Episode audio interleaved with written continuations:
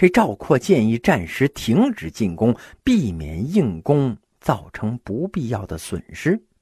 这赵奢不同意，因为没时间考虑那么多了呀。一个劲儿的猛攻，哎，不仅导致赵军死了很多的人呢，最终呢还是没有攻下这麦丘。这赵括这个时候又跟他爹说了：“哎呀，我说爹呀，守城的人呢，那有墨家的子弟。”哎，他们很擅长防御我们的进攻啊！赵军打了好几年都无功而返，这一次赵军跟以往的赵军那没什么不同啊。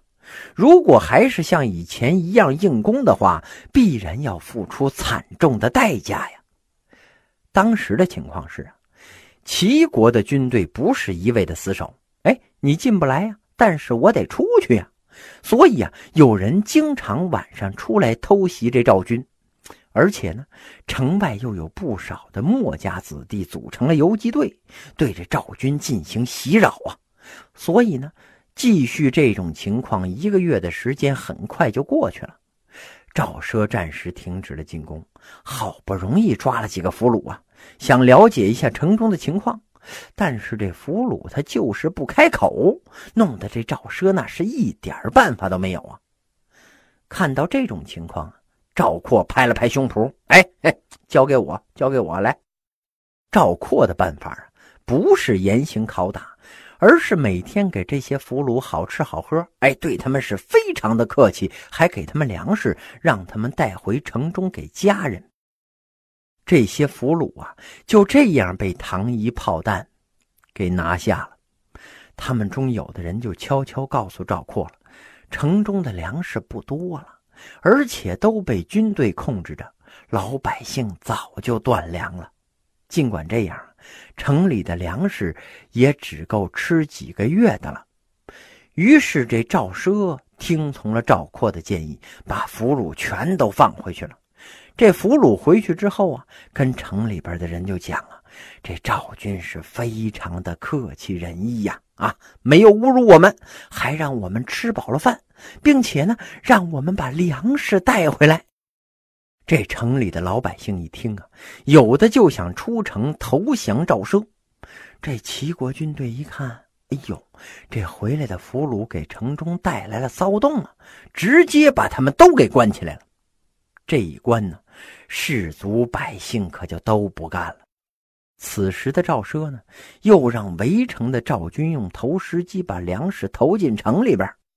城里的老百姓啊，很愿意赵军这么干呢，但是齐国的守将却不知道赵奢的险恶用心呢。过了几天呢，守城的齐军派代表把粮食给送回来了，还跟赵奢说呀：“哎，你们要打就打，你们不用假仁假义的再投粮食了。”这赵奢口头上答应啊，但是依旧是我行我素。隔几天就往这城里边扔粮食啊，这齐军呢又往外边送，老这么干呢，这齐国的军队都烦了，于是他们派了个代表就来说呀：“哎呀，咱们干脆痛痛快快打一仗吧，啊，怎么样？”但是这赵奢呀，哎，压根就不接招。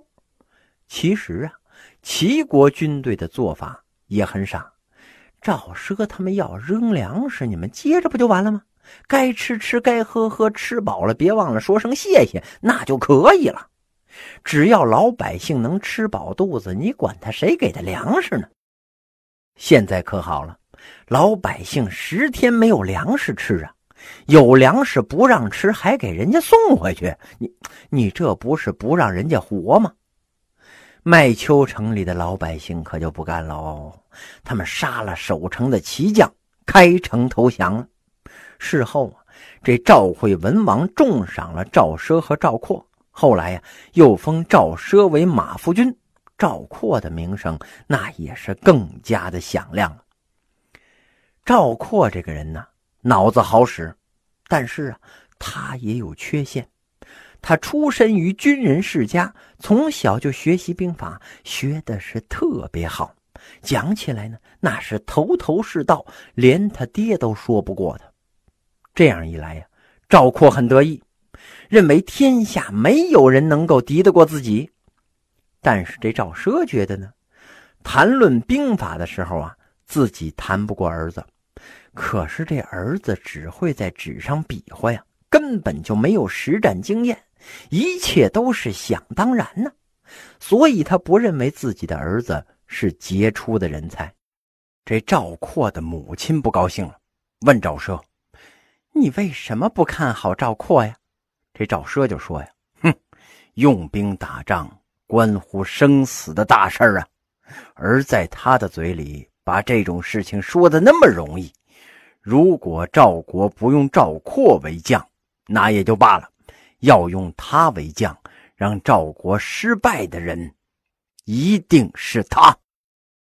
估计是赵奢对儿子的这番评价，地球人都知道了。要不怎么连远在秦国的范雎都觉得赵括是秦国最好的对手呢？赵括虽然适合，但是要让他当上赵军的统帅，秦国人呢还得动动歪脑筋。这范雎呀，就从秦国挑选了一些机灵乖巧的士兵，让他们伪装成长平地区的赵国百姓。让他们去邯郸散发，秦国军队打廉颇就跟玩儿一样。哎，但是如果马夫君的儿子赵括上了战场，早就把秦军给打跑啦。哎，就散布这种消息。没有几天呢，这个消息就传到了赵孝成王的耳朵里边。他心想：哎呀，既然秦人怕赵括，那我们为什么不用这赵括呢？啊，总比廉颇那个老家伙在前线丢人现眼强吧？这个时候啊，丞相蔺相如已经病重了。他听说赵王想让赵括领兵啊，急忙就上书劝阻。哎呀，赵括徒有虚名，只会读他老爹的兵书，那就是个夸夸其谈的角色呀。但是赵王啊，执意要派这赵括为帅出征。等到赵括启程的时候啊，他的母亲上书给赵王了，说千万不要让赵括做将军。理由是啊，当年赵奢带兵打仗的时候，跟士兵是同吃同住，还亲自捧着饭盒伺候伤员。大王赏赐的东西，他都分给了下属。而现在呢，赵括做了将军。趾高气昂，军吏们没有一个敢抬头看他的。这赵王啊，认死理儿，他觉得自己看上的人不会错呀。这赵大娘这么一看呢，叹了口气：“好吧，让我儿子去战场可以呀。不过他要是打了败仗，跟我们老赵家可没有关系，你可别来问罪就行啊。”这会儿啊。赵王怎么可能想到失败的事儿呢？他是满口答应了。就这样，赵括来到了长平前线，和廉颇办理了交接手续了。